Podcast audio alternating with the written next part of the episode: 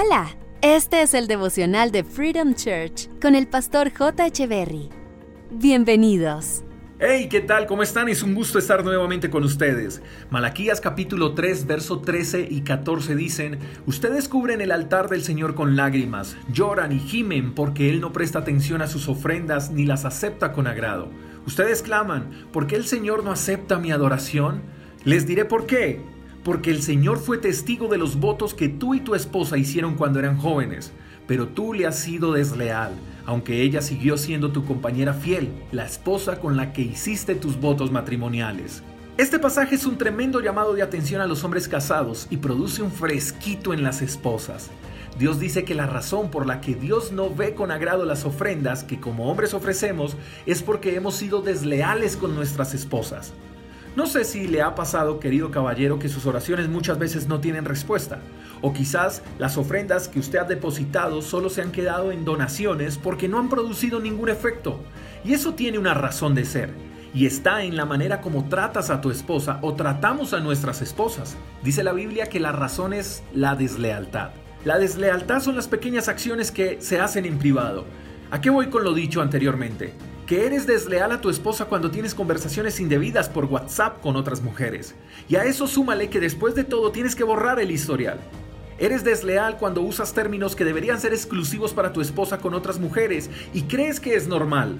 Términos como mi vida, mi cielo, hermosa, princesa, etc. Esos términos deberían ser exclusivos para tu esposa, pero cuando los usas con otras mujeres estás siendo desleal. También eres desleal cuando ves a otras mujeres con ojos codiciosos. Eres desleal cuando tienes comentarios despectivos con tu esposa. Eres desleal cuando la niegas ante los demás. Eres desleal cuando eres uno con ella, pero otro totalmente distinto cuando no estás con ella. Eres desleal cuando guardas tu anillo de matrimonio para que los que te rodean no noten de que estás casado. Deslealtad es cuando no cumples con los votos que prometiste el día de tu boda. Y podría quedarme nombrando las situaciones que con seguridad sabes que son deslealtad. Y de seguro lo anterior no es nuevo para ti, pero lo que sí es cierto es la vida oculta que estás viviendo, esa vida que te está robando lo más preciado que puedes tener. La vida que estás llevando no solo está haciendo que tu matrimonio muera, sino que también está matando tu economía. ¿No te alcanza el dinero? ¿Cada vez estás más en ruina?